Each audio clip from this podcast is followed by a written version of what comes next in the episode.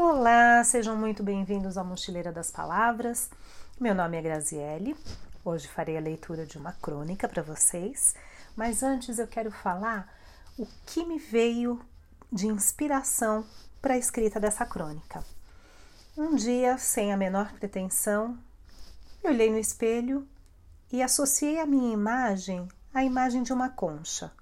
E isso veio assim na minha cabeça de uma hora para outra. Uma loucura assim. Peguei, fiz as coisas que eu tinha de fazer, escovar os dentes, fui, sentei na minha escrivaninha e comecei a escrever. E aqui está o resultado da minha crônica que eu vou ler agora para vocês. O título é A Concha. Levantei-me e, como em um dia qualquer, fui ao banheiro e me olhei no espelho, mas de uma maneira diferente. Examinei-me de uma forma especial como nunca havia feito antes, como se estivesse apreciando uma concha do mar com todas as suas nuances, oscilações e seus frisos que escondem incontáveis grãos de areia, tantas memórias e segredos dentro de si. Ah, como são belas as conchas! Se as aproximamos dos ouvidos, então, elas falam conosco. Sim, as conchas são lindas e misteriosas.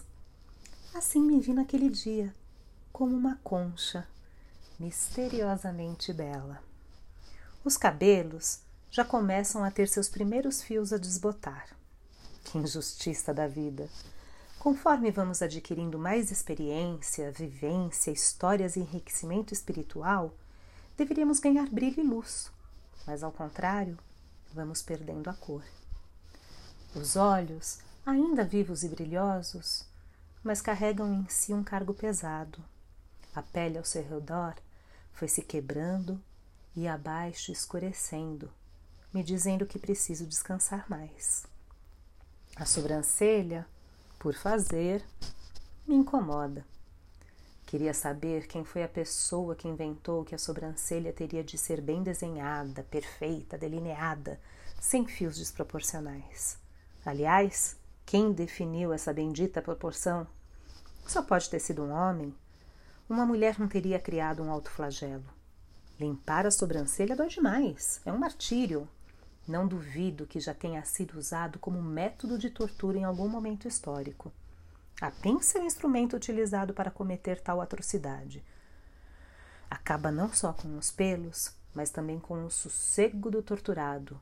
E nós, mulheres, somos as vítimas das pinças e da sociedade que impõe tantos padrões de beleza.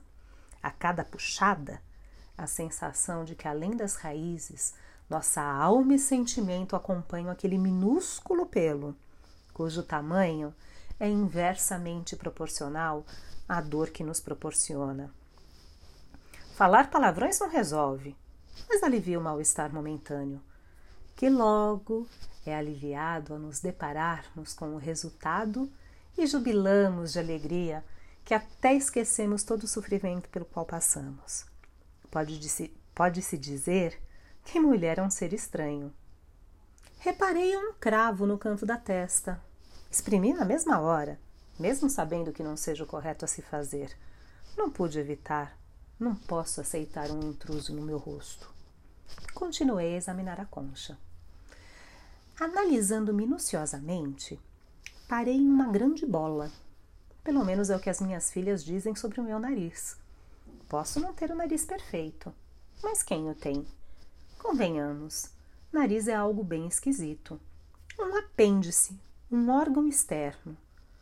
Mas até que gosto do meu. Não é pontudo, não é daqueles tortos como o de um tucano. É um pouco largo, verdade. Quando eu era bebê, minha mãe tentava afiná-lo com os dedos, como se fosse possível resolver um problema anatômico, coitada. No meu caso, uma herança paterna. Ao invés de um nariz pontiagudo, como o de uma bruxa com direito a uma verruga na ponta, tem uma forma arredondada. Sim, uma bolinha na ponta do nariz. E as, as narinas mais abertas. Minha filha gosta de brincar com minha bolinha. Acho que é meu charme mas há controvérsias. Enfim, a eterna ditadura da beleza é quem especificará as medidas ideais de um nariz, que, por certo, não coincidirão com as minhas.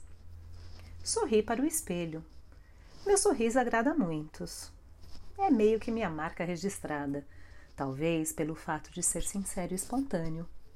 E justamente pelo fato de sorrir muito, inclusive de nervoso, tenho a pele já toda marcada, quebrada, cheia de marcas de expressão nos lábios e olhos. Já decidi, não sorrio mais. Ficarei séria de agora em diante. Só de tomar essa decisão, começo a rir. Há anos tento fazer isso e não consigo. Será que terei de me submeter a uma cirurgia plástica para corrigir esse estrago todo depois? Tenho duas cicatrizes que só podem ser vistas bem de perto. E quem conseguir enxergá-las não saberá o que houve. Apenas em vê-las, não conhecerá a minha história, não saberá como eu as conquistei. Para olhares alheios, são apenas marcas. Terão que se sentar comigo, conversar, ouvir minha narrativa, para saber o que se sucedeu, tomar conhecimento da minha dor, o tempo que levou para cicatrizar, saber quanto tempo o corte sangrou, quanto tempo levou para secar e criar a casca, e depois de quanto tempo as casquinhas caíram, uma a uma, até formarem uma pele nova. Por qual período doeu a machucadura, como eu me senti feia e envergonhada de sair na rua com aquelas marcas no rosto. O que doeu mais? A dor física ou a psicológica? Dessas coisas, ninguém jamais saberá.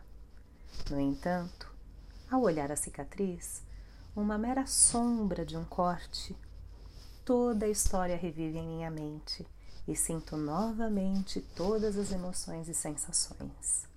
Sim, uma cicatriz tem um poder avassalador, desperta lembranças do seu mais profundo sono.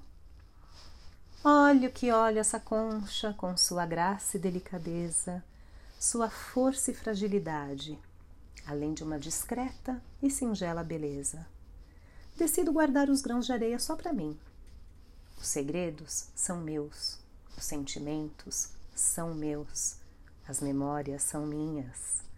Quantas ondulações, fissuras, cores e todo o resto aparente ficam para quem quiser ver.